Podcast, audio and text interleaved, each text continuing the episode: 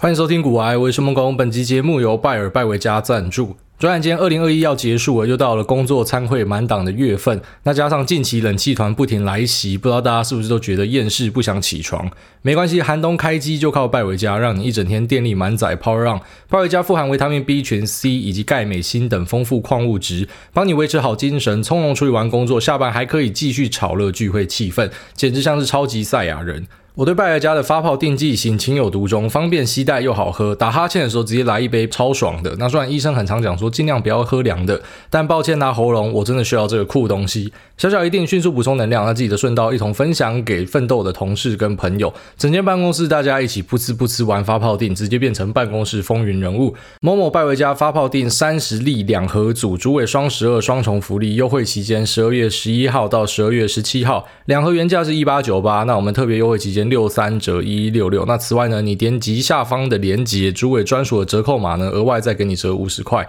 所以呢，总共两个福利放给大家。这边提供给所有需要的朋友们，可以在链接上找到相关的购买资讯跟连接。好，那来跟大家聊一下关于呃，美国最近有很多的老板、CEO、创办人或者说公司的主要经营人在卖股票这件事情对大家造成的影响。我相信你们在。报章杂志应该也看了很多，那有些人可能看的再搭配最近股票的一些下杀呢，就觉得瑟瑟发抖，是不是这个审判日终于要来了？那审判日到底要不要来了？我不知道。如果你真的觉得很怕，我给大家一个建议啊，你可以试看看哦，就是你把你自己的一点点部位拿去放空，你就可以有效的去感受到，就是你放空之后，然后你可能高几率会被嘎，你就是就是说把那恐慌感给给消除掉啊。因为像是我们有一个说法是说。当你今天真的很怕黑暗的时候，你很怕你的恐慌恐惧，你很怕这个衣柜里面有什么鸡巴鬼之类的，你就晚上就一直去开衣柜就对了。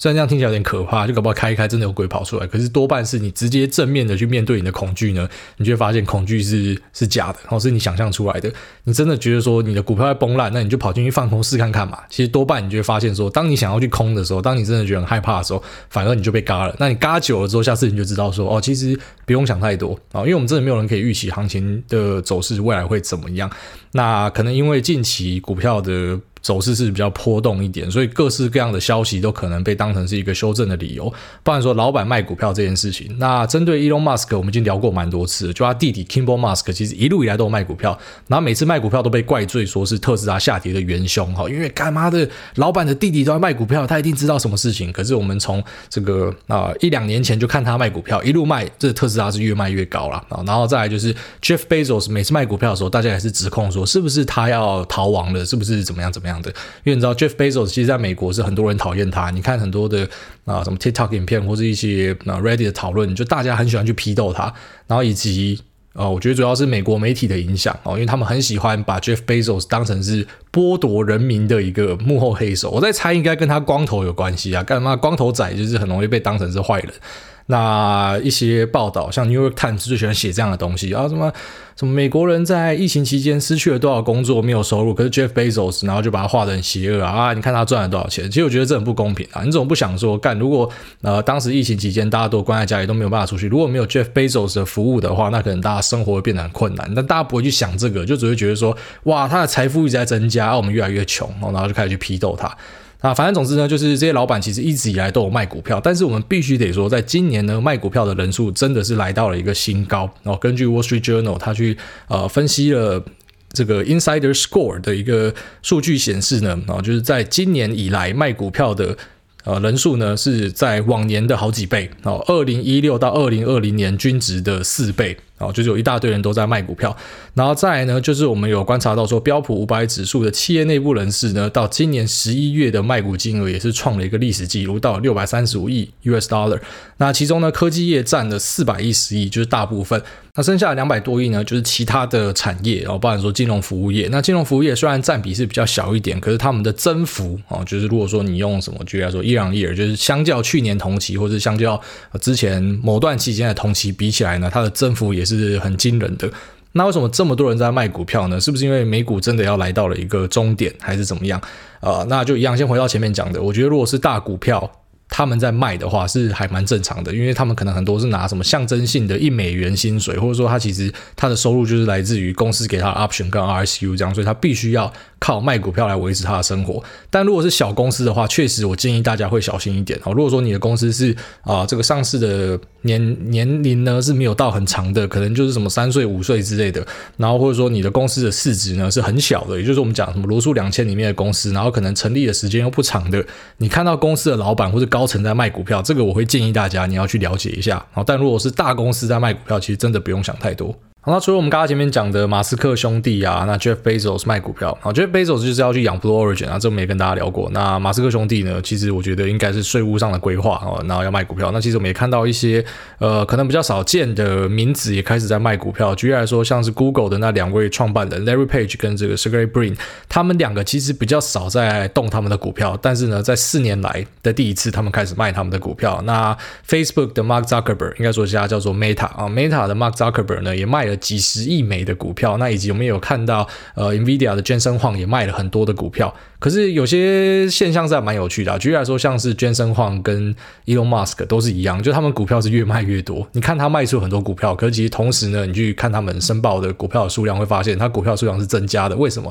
因为他们比较像是卖老股去换新股，然后他们卖掉他们现在所持有的股票，然后去换成用选择权执行之后的新股票啊，借由这个方式来达到一个转换套现的过程。成可实际上呢，他们对于这个公司的持股的量呢是一样的哦，或者说甚至是增加的，所以这也是大家要去关注的，就是你不能只看到一个现象，然后就去猜到底是什么。好像可能那时候那马斯克办了一个公投，说到底要不要卖股票，我就说这个是话剧社演技嘛，啊，当时没有说是话剧社啊，就说这个也是啊作秀的机会比较高一点。那现在呢，我觉得就是很话剧社的感觉，因为基本上他是早就去申报了，他在九月多就申报了啊，然后他申报之后呢，隔两个月之后把股票卖掉，所以他办这个投票比较像是一个象征意义的，然后就办给大家投。那实际上他本来就是要卖股票，那这么多人在卖股票，我们真的需要感到担心吗？我觉得是不用了，因为他们应该都是基于税务的规划啊，就是说，哎，目前我们很明确知道的是，举例来说，像华盛顿州在明年开始呢，资本利得税会增加七个百分比，所以我们就看到了 Microsoft 的纳这个纳德拉啊，纳德拉他就是。疯狂的抛售股票，一次卖都是卖那种他妈最狠的，然后一次砍掉一半这种大量的抛售股票，我觉得就跟这个税务规划有很大的关系。然后以及啊、美国现在想要推一个法案叫做 "Bailback Better" 好，那这个 "Bailback Better" 呢，就是希望去增加大家的长期资本利得税，然后以及还有讨论中的未实现。资本利得税，我觉得这个是很扯的啊。就是说，如果说你今天持有股票，然后你没有把它卖掉，然后你因为账上有有赚钱，所以你必须要去缴税的话，那我请问，如果从现在开始我们进去投资股票，那我们是赔钱的，是不是代表说其实国家要退税给我们？当然这是美国人要去烦恼的事情啊。可是我就我听了就很讽刺，我觉得是啊、这个政府官员们呢，他们要去找裁员。那你找裁员，你去找一般的这个受薪阶级拿，本来就是很政治不正确的事情嘛，所以要怎样，就是去克富人，反正我们什么都要克富人的税就对了，因为富人就是一个很大的目标在那边嘛，然后大家都喜欢讲说富人去剥夺了我们的一切什么的，但是你要去想啊，就是如果说你的。呃，税制拉到了某个水平以上，你就会开始看到富人可能就啊移民啊或什么的，所以其实事情没有那么简单呐、啊，就不是说什么每次需要钱呢，然后就去找富人来割羊毛啊。这当然平时做是 OK，可是如果你做到一个很极端的，那可能也会造成一些反效果啊。所以我觉得其实这一些人啊，刚刚前面讲到的，或者是甚至比较低调一点的啊，Walmart 的 Walton Family，那 Michael Dell 啊戴尔的创办人，或者说雅诗兰黛的这个继承人哦，Ronald。那他们其实基本上都在卖股票，大家都在卖股票。我觉得跟美国目前的风气就是，我们要去克有钱人的税，我们要去增加长期资本利得税，我们要去克未实现资本利得税，都有关系。然后虽然可能都还没有尘埃落定，都还有讨论的空间，但是呢，听到这些风向，很明确的对他们来说，就是卖股票是一个很好的选择啊。如果说我今年卖跟明年卖，我可以省下这么多钱，那我为什么不要在今年卖？那今天仔细看就会发现说，就算他们卖了一头拉库的股票，搞不好他们持股是不减反增，就是我们刚才前面提到的 RSU 跟 Stock Option 这两个东西。那大概跟大家说明一下这两个东西代表什么？RSU 就是 Restrict Stock Unit 好，限制股。那呃，Stock Option 呢，就是我们一般最常聊到的这种选择权啊。那只是这两个东西呢，在公司内部的经营上，比较像是去奖励员工，或者说奖励呃初始的这些创办人的一个机制。RSU 呢，就是我直接配股票给你。一般来说是，你可能进来我们公司，然后我就分四年给你。然后给你之后呢，啊，就是你每年可以拿到这个股票，那可能会有一些限制，你可能多久不能卖之类的。但是你拿到的这个当下呢，其实你就要缴税了。然后当时的市价是多少，你就要因为这样子去缴缴税，它是并入你的所得税里面计算的。那 stock option 也是一样，stock option 是你自己要掏钱买股票，R 其实是送股票给你嘛。那那 stock option 呢，举例来说就是，呃，今天股价是一百块，那你可能可以分到一个极度便宜的 option 啊，它可能是呃五块钱的一个 option，所以呢。看起来是赚翻的嘛，但实际上这个九十五的价差呢，你也是要按照一定的比例去缴税啊。所以，即便现在可能很多媒体告诉你讲说，马斯克他卖掉股票之后呢，他有那种个位数的选择权可以转换，就好像又要塑造说，你看这些资本家真的是坏坏。那实际上他们也是有在缴税啊，而且他们缴税应该是比一般人多非常非常多。哦，所以不管你是拿 r c u 还是拿 Stock Option，其实你都是逃不掉这个 IRS 的的的眼界的啊，就是你你都必须要缴税给美国政府，所以他们本身就有在缴税啦。那只是现在的风向就是他们希望有钱人可以缴更多的税啊，因为政府的赤字的关系，所以希望大家可以啊共体时间帮个忙啊，然后找找有钱人课税是最政治正确的，因为大家都觉得自己被有钱人剥夺了，所以呃会有这种卖股潮呢，我觉得跟税务的规划有很大的关系。所以说我觉得不用花太多时间去纠结说是不是这家公司要完蛋了，所以老板才卖股，除非说你持有的是。小型的公司，那确实要注意。那如果是大型的公司，你可能稍微 Google 一下，要知道他们不是第一次卖股，那也不会是最后一次卖股。所以呢，还是回归到你自己这家公司的基本面表现到底是怎么样。如果说你是一个长期持有的股东，但当然，如果你是一个短期持有的股东，就是你是做短线、做 market timing 的啊，那当然市场中的各种消息都可能会。对于股价造成一个波动，那如果说你有把握可以掌握到每个波动的话，你当然可以不停的所谓的高卖低买。虽然我觉得这是非常困难的，但如果你做得到的话，当然也是没有问题。好，那接下来跟大家分享一下衍生金融品的事情哦，因为看到我们的美股群在半小时前，然后现在是这个十一号的下午四点，那刚刚三点半的时候看到他们有在讨论，呃，就是 QQQ 啊，纳斯达克一百跟 TQQQ，就是三倍做多纳斯达克一百，到底孰优孰劣这件事。那其实也很多人会去讨论说，各种衍生金融品跟啊现货的比较，到底谁比较好，谁比较坏？其实就回归到金融产品的一个大原则，基本上你很难找到一个绝对很坏的东西。然后之前 Q&A 有一个人问我说，有没有什么是一定错的？我想说溢价吧，你去买溢价，这应该可以算一定错。可是其他东西我真的都很难讲说你一定对还是一定错。啊，举例来说，像我自己不喜欢配息型的 ETF，因为我跟大家强调过，其实重点根本不是你配息配多少，而是报酬率是多少。你要把配息算成是报酬的一环，那资本利得或者资本利损呢，也是报酬的一环。所以两个加总之下才是你的报酬率嘛。也就是说，如果你配息率配很高，可是你的资本是不停的在减损的话，那你那个配息就是假的。但是我知道还是有些人他就很喜欢配息的东西嘛，他也不是说配息的东西不行，那有时候他是有可能会赢过，居然说我们啊最常跟大家建议的大盘市值型 ETF，然后在有些时候会赢，虽然大多时候我告诉你他会输，啊，但是你就会知道说有些商品呢就是有它可以闪耀的地方，所以我也很很少会去反对大家去买某个东西，然后我会啊像一些比较铁口直断，就是说你买那个都是蠢蛋，都是低能。虽然我心里有时候会这样想，但是我不会讲出来，因为就是尊重大家。有可能我买的东西在你的眼中，你也觉得我在投机之类的。所以说，其实所有的衍生金融品都有它适合的场域，然后更重要的是有它适合的人。大多数的人去操作衍生金融品，我可以很直接跟大家讲，应该不会有什么好下场。虽然人家可能会跟你讲说，你杠杆控好，你停损控好就没事啊。可是呢，我觉得其实在交易的过程中，最困难的就是人性。哦你会想要凹，你会想要 FOMO，你会想要赌。那你就想哦，如果说你没有开杠杆的地方，你都用的哩哩啦啦了，那有这个地方可以让你开杠杆，你真的可以把你的呃这个底线守好吗？你完全不会使用到杠杆吗？你完全不会有什么花招要去尝试吗？如果说你是这样子，那当然可以去，只是我觉得不要去低估人性里面的黑暗面哦。大家讲都讲得很简单啊，什么啊夫妻忠诚啊，什么都很简单，可是我把你丢到一个哦都是美眉都是帅哥的地方，你要 hold 住啊，十天一个月。两个月，然后到半年，你可能也是 hold 不住了。那就有点像是诱惑摆在你面前，你就有可能会受伤。那我觉得这些商品，其实以我节目来讲，我之所以不会很大力跟大家推广的原因，是因为，呃，我们现在是面对大众的。好，简单讲，就是我私下跟我朋友讲话的时候，我才不会跟他们讲说，哎、你们自己杠杆要小心哦什么，我根本不会讲这个，我们反而是在讨论说，哎、哪个东西可以杠更大，然后哪个东西可以怎么玩，因为我们大家知道风险怎么样控，可是大多数人你可能是不知道的，所以我才会给大家一个比较浅白的建议，哦，就是说你现货都做的哩哩啦啦的，我就不建议你去做衍生金融品啊。当然你是跳级生，那也是有可能，也是有机会，因为我们身边也是有这样的人嘛，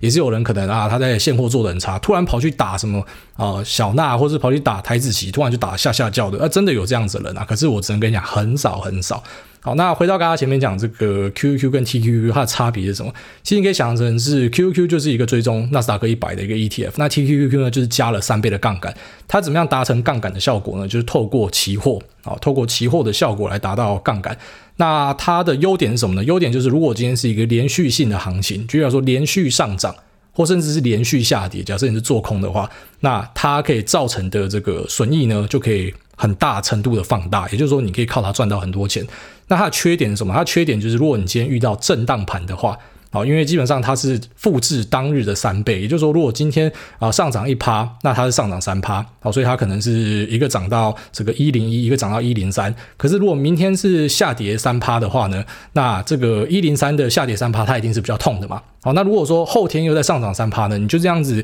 无限的反复去算，你会发现说，哎，最后面三倍的这个会整个赔烂。但这个是如果说我们经历在一个呃高度的盘整的时间状况之下的话呢，你就会发现，其实杠杆的 ETF 有很大的缺点，就是我们讲的这个震荡磨损。然后当然它的持有成本也是比较贵一点。好，但如果说今天是一个线性的行情，也就是可能你过去几年看到的它直线向上的，那像这样子，你持有一个杠杆型的 ETF，其实它是可以帮你放大获利。只是我没有办法很有把握跟你讲说这个东西长期来说一定赢。简单来讲，如果你今天要问我说要怎么样去达到啊、呃、复制三倍纳斯达克一百的话，我反而会建议你啊，举例来说，你有房子，那你宁愿拿房子去贷款来买。好，虽然我不建议大家开杠杆，可是真的要建议的话呢，我觉得你自己去借钱然后来开杠杆，你自己去做一个三倍杠杆，其实是比较好的。因为你透过这个 ETF 买呢，就我们刚才讲的震荡的风险，或者说，哎，有些人可能使用融资去买的股票里面的融资，第一个，这股票融资一定是比你的房贷的成本还要来得高，那然后再来就是它有断头的一个可能性跟机会，虽然断头。你说它是一定的坏吗？也不一定。有时候帮你断头，反而是你捡回一命哦。如果说没有帮你断头，你硬凹，你一直补钱，然后它真的就往下跌，跌到底，你就破产了。好，所以再跟大家复习一下，就说之所以我会建议大家不要使用 TQQQ 的原因呢，是因为呢，我觉得它比较算是一个。呃，适合那种风险取向比较高，然后可能你是比较专业一点的交易人，你去持有这个是比较合适的。但如果说你是一般的投资人哦，那你可能也没有花很多时间在看盘的话呢，其实买 Q Q 就好了。那你真的要三倍呢，你就透过啊、可能房贷或什么取得比较便宜的资金，然后自己去多买一点，这就是你自己去做杠杆。好，大概是这样，所以其实没有必要去争说到底什么东西是好，什么东西是坏。也就是说，如果你今天真的对于行情非常有把握的人，然后你也知道说美股接下来一定会上涨到什么位置，那在这样的条件之下呢，如果你不用 TQQQ，我就觉得非常非常浪费。哦，但如果说你是没有把握的，你也不知道说明年会怎么样，或者说你像很多的投资银行最近开始给出标普的目标价，那其实蛮多人对于明年都看保守。其实去年大家看今年也是看相对保守啊。好，那如果说你觉得行情是有可能会盘整的。那你使用 TQQQ 呢，就是一个比较伤本的做法哦，所以都是有有好有坏啊，就是有些时候可以用，有些时候不能用。那有些人可以用，有些人是不太适合用，哦，大概是这样子。好，那借这个机会来跟大家聊一下台湾的股票期货啊，因为我们算是已经花过蛮多集数跟大家聊美国的选择权啊，然后以及美国的期货。那台湾的股票期货比较少跟大家讲到，那就顺便来跟大家聊一下这个目前在市场上算是一个蛮火红的话题，然后以及蛮好用的一个工具啊，我我会把它称为是一个工具啊，就它并不是呃什么奇怪的新的商品啊，因为简单来讲呢，股票期货它就是去跟股票现货的一个点数。现货是多少，理论上股票就会是多少。好，虽然我们有时候讲说，呃，有些人认为期货是有这个呃协助价格发现的一个功能，或者说预判价格啊，期货可能走在前面，所以期货今天是哦，举例来说往上走了四档，现货之后会跟，理论上是这样嘛。哦学院派都会这样跟你讲，可是实际上你会发现未必哦，有时候是期货会跑回来追现货。那在股票。股票期货这部分呢，其实我觉得是属于期货会去追现货，就现货还是老大。那股票期货毕竟它整体的这个成交额呢是比较小的，它等于是跟着啊这个现货市场在跑的。但当然在有一些情境之下，经过我自己的实测，我发现呢，其实台湾的造市商是蛮用力在造市的哦，因为我做过蛮多次测试，这样子，我也是打很多的资金打在期货，然后可能高一两档的位置。那基本上呢，现货商他就会直接在这个啊股票现货的部分。好，大力的往上买进，为什么他会做这个事情呢？因为他在造势，哦，所以造势就是说他会透过套利的方式，因为套利对他们来说是稳赚不赔的。然后外加台湾的期交所跟证交所呢，他会去奖励这些造势商，我会给你，我不知道是奖金还是怎么样，我知道会颁奖状给你啊。那所以呢，他们是等于说是政府委托的专业造势商，他会去借由收敛价差、套利的方式呢，来帮市场的流动性然后注入很多新的能量。所以举例来说，我今天在期货的部分狂敲一百零一，可是现货它实际上只有一百。好，那你就会发现哦，你在期货这边狂敲一零一，举例来说我敲了十口，那你就会发现现货这边呢，它可能会在一百点五的地方就会敲二十张。哦，因为一口期货对应的是两张现货，所以如果说造势很积极的。好像我最近测试呢，造势很积极的，居然说微星就是一个啊，微星这只股票的现货跟期货呢，你可以马上你在期货这边挂单，你就会发现现货会跟着跳，我觉得造势很积极。那有没有比较不积极的？有，好像是建车哦，散热这一支的建车。那我之前在玩它的时候，我就发现说，诶，买到后来才知道，干原来没有造势商诶，我就是你买到后来会发现你货出不掉，没有人跟你买。那你要怎么办？你可能就只能乖乖的等到结算日，然后结算日的时候，那因为它会强迫大家平仓嘛，就如果你没有转仓的话，就是平仓掉，等于说你直接看是谁赢谁输这样。因为期货你可以想象成是一个零和甚至是负和的市场哦，反正你买的每一口都是有一个人卖出的，所以啊，实际上呢，你赚的钱就是别人赔的，然后扣掉这个要付给政府的呃。呃，税金，然后跟付给券商的手续费呢，啊，基本上大家的钱加起来是一模一样的，就是说你不会在这过程之中有额外的财富加进来，哦，有人赚就是有人赔钱，所以呢，你可能就只能放到结算日的时候让他自己去结算掉，因为你在过程之中你没有办法找到你的交易对手，然后把东西啊，你买进来之后你要卖回去给他，你没有人可以卖。那这是如果你遇到没有造势的，就会是这样子。但是目前其实期货从呃这个几年来这样走下来，然后到呃今年其实最主要是被航海王哦，有很多人跑去用呃期货敲这个。那航运股，所以导致呢，其实交易量有整个拉上来。那到近期呢，也蛮多人去敲联电啊，敲长隆行啊，所以就导致呃，目前整个期货交易量其实是有有有变大的。那当它交易量变大的时候，我觉得它对于一般的散户，应该说稍微偏进阶一点的散户呢，那这个工具就是一个可以考虑的工具哦。但是还是要跟大家强调，如果说你现货做的哩哩啦啦，你去做期货，一般来说不会做的比较好。好，虽然很多人还是会跟你强调，就我刚刚前面几条啊，怎么那个控杠杆可以自己控，但是我真的觉得你不要高估你自己的的自制力啊。为什么我们人类要做很多防呆的事情？为什么 USB 要设计成一边插进去没有办法读啊？就是插不进去，然后要要要对的方向也可以插进去，就是防呆。好，然后为什么我们会在工作的 SOP 上面设计一些防呆？因为有时候你会忘记，有时候你会睡着，有时候你会手滑，有时候你会大意。所以其实防呆呢，就是怕我们做很呆的事情。那我觉得，其实在这个那期货市场里面呢，就是它虽然是跟现货，就是说这东西它基本上就等于是现货，可是啊、可能有些人呢就会按捺不住，因为他知道说这个杠杆最高可以开到七倍，哦所以他可能就会直接满仓干。哦，就算他没有满仓干，他只有开什么三倍、四倍好了。那这样子呢，其实也是已经比你本来使用融资的风险还要大的非常多哦，所以还是要跟大家警惕一下，说呃，这个期货市场呢，它是可以把杠杆开得很大的。那呃，如果说你真的要尝试的话，我会建议你现货你已经算是看的还蛮准的，那你就可以试看看期货市场。或是呢，如果你觉得你自己自制力是非常好的，那你就可以直接从现货转成期货哦。如果说你打的东西是有成交量的，那啊，呃，举例来说像是什么台积电啊、联发科啊。那这些比较大型的权值股，基本上呢，它的造势的效果都还是不错，就是里面呃，在跟你做交易的人也是蛮多的，所以你可以直接把现货转成期货，因为一来一往呢，其实省下超多钱然后。整个期货的交易呢，是比现货还要便宜非常多。但这个就是两个啦，哦，一个就是你现货做得好，然后你来这边做，然后另外一个就是你自制力非常强，就是你知道你不会乱开杠杆，你有多少钱就做多少事情哦。即便它是保证金交易，即便它的杠杆是可以伸缩自如，但是你都会守得很好的话，那你使用这个其实是非常便宜的一个选择。好，那我们前面讲的东西呢，比较像是一个概论，就跟你介绍一下股票期货是什么，那和现货的差别是什么，那以及啊，它可能在税务上，在手续费上可以帮你省下比较多钱，那以及它可能的缺点，好，这对。每个人来讲是不一样，有些人你按耐得住的哦，他就不会是缺点。可是我相信大多数的人都是按耐不住的哦。那杠杆可以开多大，你就会开多大。那这可能对你来说就是一个缺点。反正大概先跟你说明一下概论。那接下来讲一下比较实物面的部分。我刚才前面有跟大家提到说，其实期货呢，它未必是像很多人教科书上写的哦，就期货是 futures，英文叫 futures，所以很多人会觉得说它就是未来的价格。当期货今天是哦走正价差的时候呢，可能就代表说现货之后会跟上；那走逆价差呢，代表可能现货之后会补跌。其实未必是这样哦。其实蛮多时候你会发现说，期货可能会跑过头，然后最后面跑回来收敛这个现货的部分哦。所以呃，在实物上操作呢，往往会看到的状况是这样。举例来说，当今天现货这边有大单敲进来往上拉，你就会发现，在期货这边可能会比现货多跳个几档。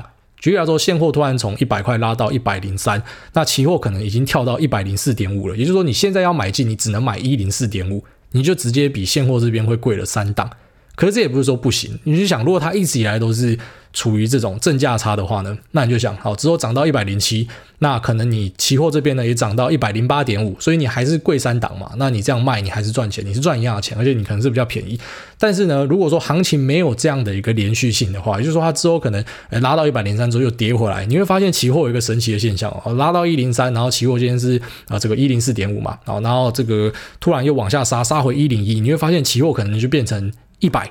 好，甚至是九十九点五，就是它往下杀的时候，它可能也跳比较大。所以你如果说把它图像化呢，你可以想象成是，呃，这这两条线呢走势大致上是一样的，只是期货的波动会比现货的波动大。那理由是什么呢？我觉得有一部分可能是造市商他在这里面动手脚，因为对他来说有价差，他就可以去套利赚钱嘛。所以我就故意造势造在上面一点，或者故意造在下面一点，然后跟现货呢有一个 gap，所以我就可以去套利赚钱。那有另外一个可能性呢，就是可能不是这些造市商要阴你或什么的，就单纯是就今天乐观的时候，大家就疯狂的追价。那也因为期货挂单的量，好算是比现货少很多，在大多数的期货，只有那种很热门的期货可能是追的很近的。那呃可能稍微排在，就如果你今天用什么 XQ 来看的话，那第一页之后的所有期货基本上它都不会追的真的很紧。哦，所以可能因为呃今天有大单敲，大家就在期货看到就跟着追嘛，那可能一追就不小心追到正价差去，然后就追到比较贵，所以这时候诶可能就要去注意说，你有可能会在这个呃乐观的时候，如果你又是做当冲的，然后你今天一追，你贵三档，然后突然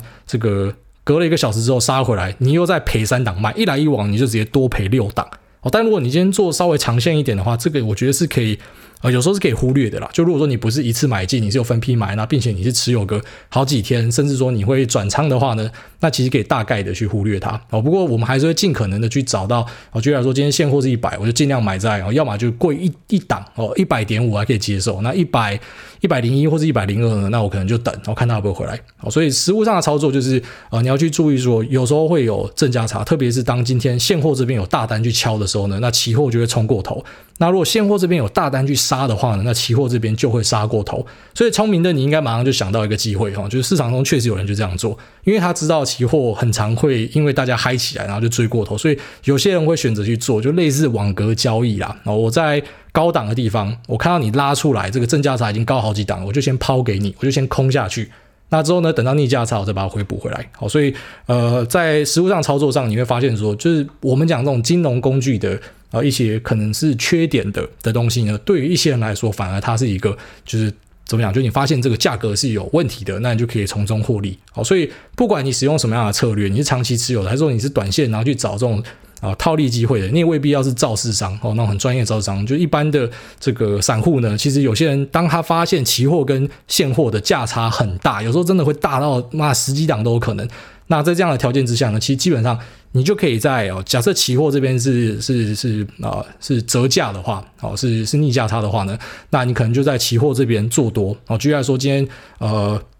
呃上上次有看到一个案例是瑞玉啊，哦瑞玉呢，然后举例来说在现货它是五百块，可在期货呢竟然是四百八，好像这个就是一个很好的套利机会，你可以在四百八这边买进一口，然后现货那边呢就一次空两张。那你放到结算日之后呢，基本上这个中间的价差就直接被你给赚走了哦。所以，呃，如果说你是这种以套利为目标的人呢，其实我觉得目前在期货市场有时候你会看到一些机会。好，虽然那些机会有时候稍纵即逝啊，因为有一些专业的造市场他在。这个市场里面呢，他就随时在找这种可以套利的机会，但是有时候还是会给散户发现一些这样的空间。我觉得大多数是发生在那种很恐慌的时候，就可能他持有很多期货，可能就想今天恐慌大杀，现货流动性还在，可期货流动性就不见了。那流动性不见，有些人就急了嘛，就是好不管什么样狗屎价格我都把它杀出去。这时候你可能就可以发现一个很不错的套利机会。那在日常中呢，就是我刚才前面提到，就是啊，在行情稍微偏乐观，今天突然有大单连续敲的时候，或是有大单大单连续大单大单连续卖，然后然后可能一时间大家要开始逃亡的时候呢，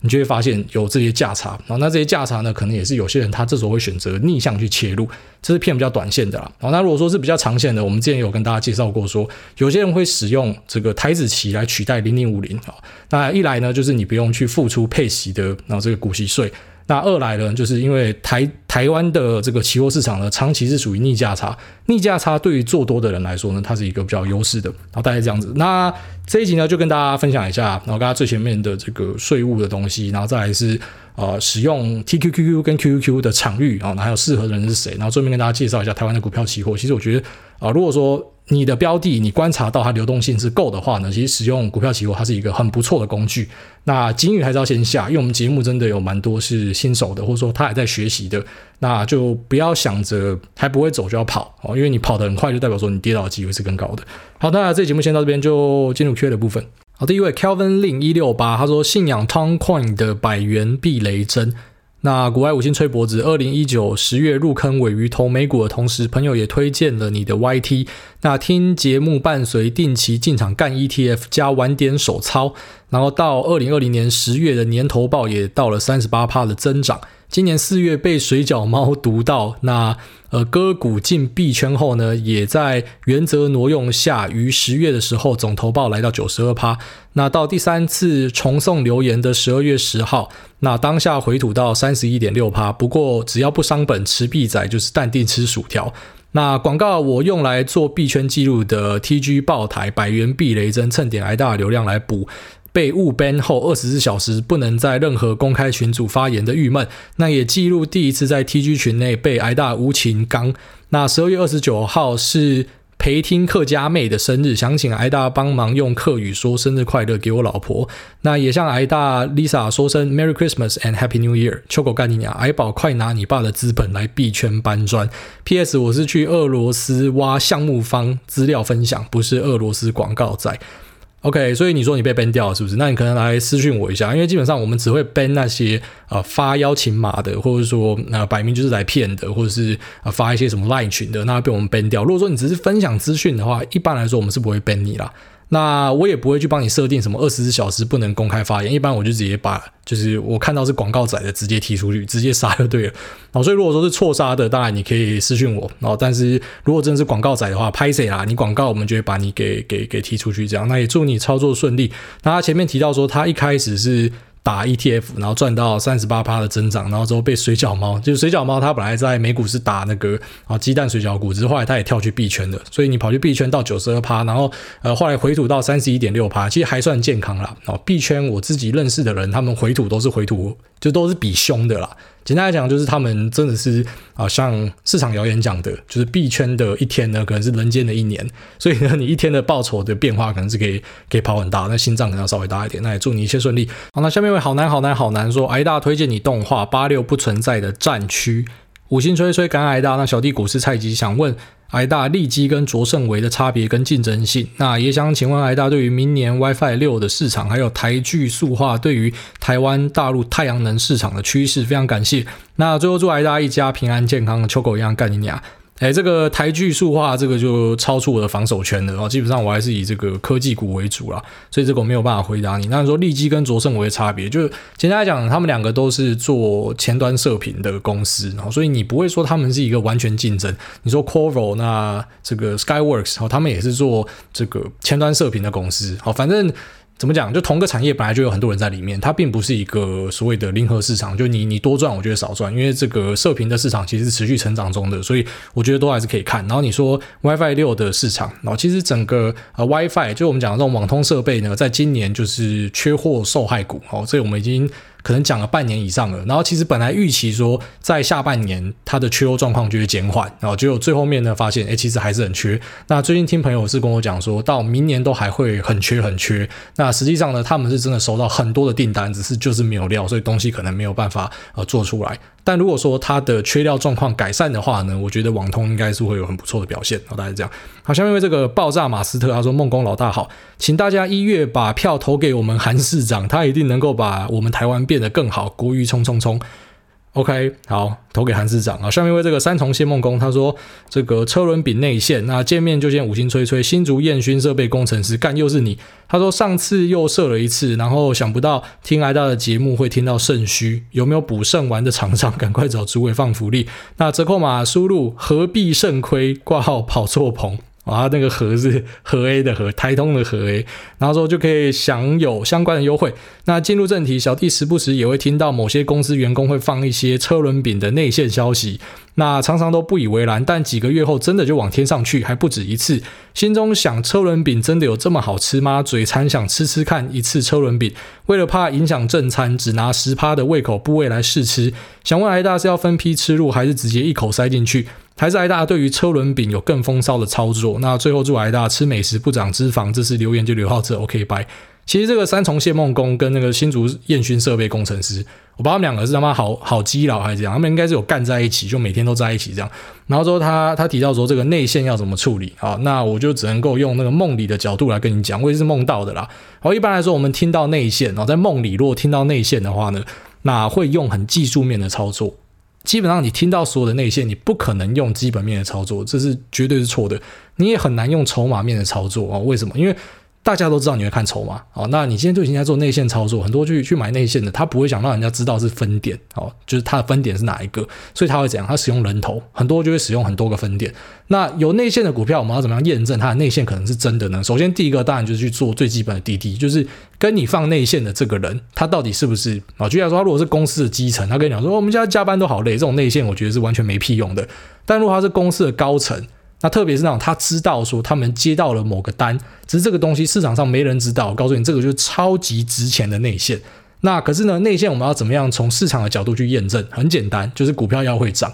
简单来讲，如果是一个有内线的股票呢，它应该会涨这样子，就是你看它营收跟获利看不出有什么差别，诶，就营收跟获利就一样啊，甚至是在衰退中啊。可是呢，股价开始很强势的一直往上拉。那一般来说呢，这种在梦里哦，我们就勇敢的追进去，就会试看看。但是因为你还是会怕落赛嘛，所以像你讲的，就是资金控要控得很好，你可能就使用一部分的资金去试看看。然后呢，你就会发现哦，就是有时候这种在拉大家都看不懂的时候，那是因为你没有内线。好，然后你等到三个月、半年之后才知道，哦，原来他接到了谁谁谁的大单，哦，原来营收的年成长概念你他妈直接 Y O Y 加两百七十趴之类的。然后很多时候都是等几个月之后来大家才知道。所以一般我们验证的方法就是就是两个哦，一个就是你直接去看你的 source 是谁。他到底平常是准还是不准？他到底是不是公司的高层？那有时候高层也不一定会准。那第二个呢，就是你从市场去看。我简单来讲，如果大家真的有消息，那会怎样？你一定跑去买股票嘛？老板跑去买，身边的人跑去买，然后什么什么，他他的好朋友也会跑去买。你就想一个股票的供需本来是一致的，突然一大堆人跑去买，那会怎样？一定会上涨啊！所以如果你今天看到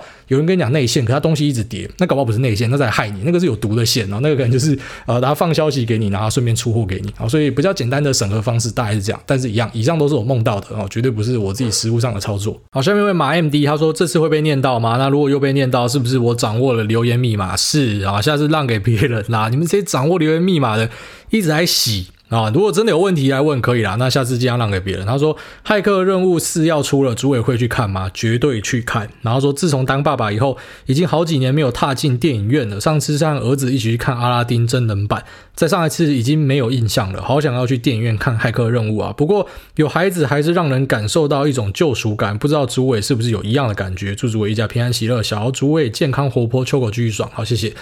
那你说救赎感，我觉得。我不知道怎么样去形容那种感觉，但你就每天看到你的小孩，就会觉得很高兴啊。然后你看到这个你的老婆怎么样的去啊，就是在你小孩那边哭啊闹啊，或者说啊，就是他就肚子饿，你就帮他泡奶了，他还是要在那边闹脾气或什么的，然后他就是无条件的照顾他。那你就会突然觉得，不知道就想到你自己的老妈哦，就你平常对你妈大小声，你可能就开始去反省说，哦，原来你自己也是这样过来的。所以应该是说，你有小孩之后，你会学会更多的这种啊，我觉得是感恩吧，这是一个。然后再来就是，呃，小孩本身会为你带来很大的一个快乐，很大的一个富足感。我自己这样觉得，但当然一定有个案哦，一定有人觉得妈生了小孩之后就很后悔没有射在墙上。可是，呃，对我来说，我的经验是好的。那我只能这样说。下面有这个徐蛮，他说喵喵喵汪汪，股癌两百集，那狂贺霸榜。Podcaster 谢梦工主委先生节目两百集，好久没有留言了，但是主委的两百集一定要来留。好，谢谢。他说，主委是不是应该要拿着带财的吉他自弹自唱世界名曲《小星星》，或是本集结尾的拜由夫人来说呢？好，那今天就先留到这里，拜拜。这个应该是不会让夫人来留言啊。那自弹自唱的之后可以考虑看看。下面为这个呃沙小电台，他说，我觉得这位仁兄在偷臭我，麻烦挨大念他的留言。他说，下面一位直接点不好吗？那标题五星吹爆优质好节目，哎，大你好，从今年开始进入股市，台股部分不知道为什么只有 GG，不管怎么洗都还是抱得住，但相对其他的个股，总觉得洗到一个点都会被洗出场。那并且在回撤以前买的个股，基本上都是喷到天上，是不是像上集说的过度停损，导致上半年赚的都因为下半年的沉默循环忍不住砍光光，反而还赔钱？那上半年几乎就是九十趴以上的资金在股市，那认为在股市提款很容易，结果下半年就被扒成狗。但自从听古癌的节目之后呢，那能够抱得更安心，也不会随意乱砍。那上一波台股转强，获利已经慢慢拉上来，您真是股海明灯。那最近和朋友一起开了 Podcast，直接点不好吗？主要是探讨臭直男不要在感情乱 all in 满仓杠杆，避免坠入股海一样的深渊哦。那有兴趣的朋友可以听听。那谢谢大家，祝全家平安，秋口继续干你娘。他说最后沙小，我希望这位仁兄在按下传送前重新看一下自己的留言，赘字有点多。所以现在是这样，这个是那个 Inception 是不是全面启动梦中梦？他这个是留言中的留言，他去帮别人留言，好，是这个意思吗？那没关系，那我们就来回答他帮人家留言的部分啊。他说，就是上半年呢，其实好像是还不错，然后下半年呢就一直砍光光，然后好像都在都在赔钱这样子。然后之后呢，台股转强有开始获利，这个就是主动选股必经的一个过程啊。你真的很难去遇到，就像有些人会跟你宣称，那你要跟我学股票，你每个月都可以从市场提款多少？我觉得这都是骗人的，很难呐，真的很难。我当然啊，有些人一定有机会是，待会又跑来追我说，哇，股癌乱讲。我就我相信一定有人可以这样，可是应该是很少很少见。就大多数看到的应该是啊、你可能这个几个月不开张，一开张吃几个月，然后这才是正常的一个在股市里面会会可以期待的一个报酬的曲线是长这样。就你很难每个月稳定往上爬。然后什么桌档都很小，那个是很难见的一个报酬曲线。比较常见的就是可能呃有时候会闷个几个月，然后有时候开始赚钱哦。那你当然是希望你赚钱的时候可以把你前面闷的部分都补回去，这才是正常人会有的一个报酬的曲线。好，下面一位夏奥图买阿兄他说新竹韭菜第三次市值之癌大来叫招。哎，大家好，前次有询问过您遇到币圈仔成天说好赚屌赚，就说了会喷之类的，那我们该如何看待的问题？结果某个同学不知道是不是有听到整个对号入座，直接 po 跑车跟名表到他的动态，原来是真的有料呢，所以我该 respect 他真的好强好棒棒了吗？那另外想问癌大对于石英元件概念股的一些看法跟需要注意的面向。那感谢癌大祝福一家大小都平安。白伟刚看到你 IG 影片，秋口都不屌你，跟我家那只一样笑烂。呃，你要不要 respect 他？当然是你自己的选择啦。那基本上我是不太喜欢那一种，就是一直吹说自己就是多强多猛，就是自己最厉害那一种。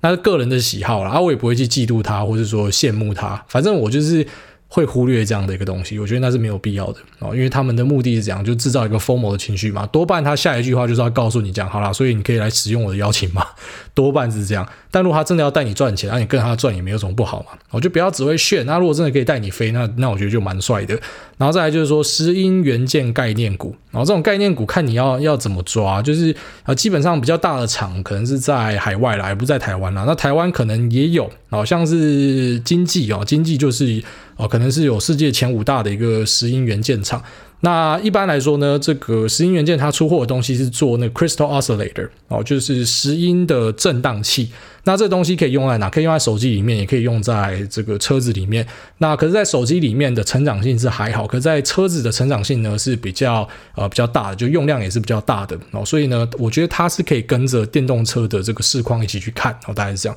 好，下面这个四星三下智久哈，又是这个同样一位的的朋友，那呃一样就是稍微先让给别人，好不好？现在我们看到那种重复的，我们就先稍微跳过。那我自己有感觉，就是可能。跳过几次之后呢，我再回来念你们，好不好？希望大家有点共识。下面这个汪婷婷一三三，他说：“我爱挨大，我不是臭鸡鸡。”哦，然后挨大好，我是入股市约一年半的小菜鸡。那这一年半都在台股打滚，因为资金没有很大，大概一百万，所以呢也没有很认真的做配置，例如大盘跟主动七三配这种，但固定还是有四十趴占比都是零零六二零八。那到目前损益自己觉得还 OK，有点算不出来，因为一开始本金只有三十万，后来慢慢加大。那有点不知道这样的话要怎么样算自己的年报酬？是先算每个月的报酬再平均起来吗？那这个月开始进军美股，开了 First Trade 的户头，先试汇了三十万过去。那一半是我的，一半是我先生的。那因为只打算定期定额投 VO，所以想说两个人开一个账户就好了。那今天晚上我买了大概二十四万台币的部位，主要是想说钱不是越早投入股市越好吗？那结果下单后，先生就打来说，说好要定期定额，他想要一个月放两万进去就好了。为什么我直接全部干进去？那买入均价是四三零点六五，但我觉得一个月投两万的话，三十万要分十五个月才放得完。请诸位开示。那如果是主委会选择我这样，还是先生这样？那目前股票加现金大概是一百五十万，每个月有五万的现金流。我个人啊，OK，那如果我是你的话呢？这个我的做法会这样啊，就是直接先干进去，然后三十万就是直接进去了，因为你你拆成十五个月太浪费了。你就想，哎，去年标普啊，标普从今年到现在就是 year to day 呢，它的报酬好像是二十几个百分比。然后我们现在看到标普在昨天又创新高了。你就想哦，它二十几个百分比，那你分一年你就少赚了这二十几个。就当然你要期待市场是往上嘛，不然你干嘛投资这个市场？那我会跟大家建议说要分批的原因，是因为大多数人的薪水，那你的薪水是分批进来的，所以当然你就会分批进股市嘛。你总不是说什么每个人都是富二代都可以一次 all in 吧？但如果说一开始你有一笔钱的话，我其实都还蛮建议你直接一次打进去。除非你这笔钱可能是很大，然后在外加你可能是很怕波动的，因为有些人他就是不喜欢我今天一买进，然后就遇到一个修正，他就紧张就想要砍了嘛，所以会告诉这些人说，那你可能可以把资金拆成三批，啊三批也不要拆太散，然后可能两个礼拜或是一个月一批，哦你两三个月分批投已经算是蛮长的，你拆到十五个月真的太长了，所以会建议你就直接打进去，然后你剩的钱呢再慢慢的，然后就是可能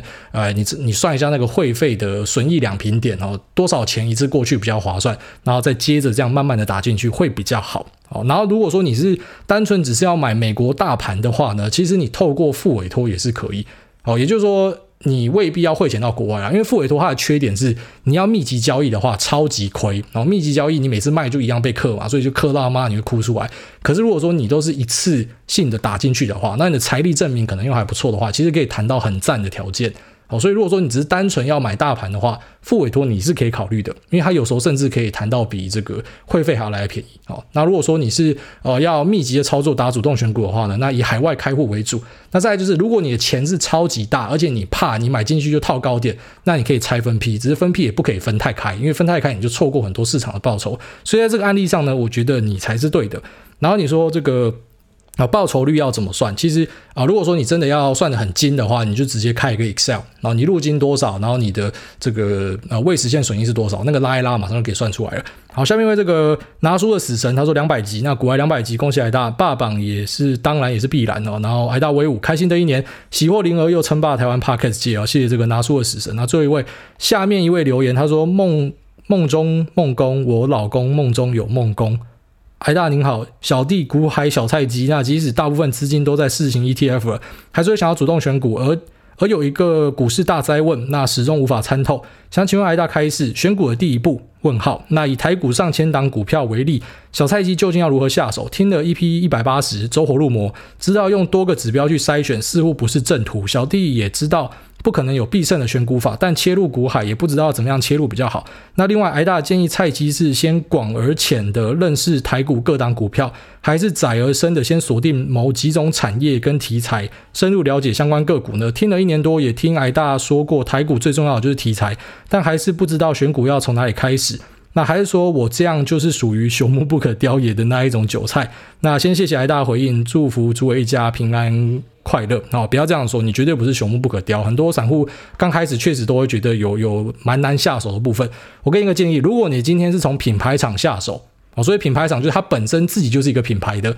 那你就是可以去做比较深入的研究。但如果你今天是要从供应链下手，就比如说手机的供应链、车子的供应链，那你就必须先做所谓的广而浅的，你至少要知道上下游是谁，因为有时候这样子，就公司它可能会骗你。可是它下游、它的上游的说法，你稍微兜一下，就知道公司怎么骗你。你要有一个这个大局观，大局观就是你必须要先有这种所谓的广而浅。当然，一开始一定会浅嘛，然后后来慢慢深入嘛。可是如果你要做供应链的话，我建议你会以这种全面的方式会比较好。但如果你是做品牌呢，你是可以深入。那要怎么样开始第一手呢？其实第一手最棒的做法就是从你自己的产业下手。你是做科技业的，你是做服务业的，还是你是做传产的？你从你自己了解的东西下手，然后开始去往外扩，其实是比较适合自己的方式。然后大概这样子，那这期节目先到这边，就这样，拜。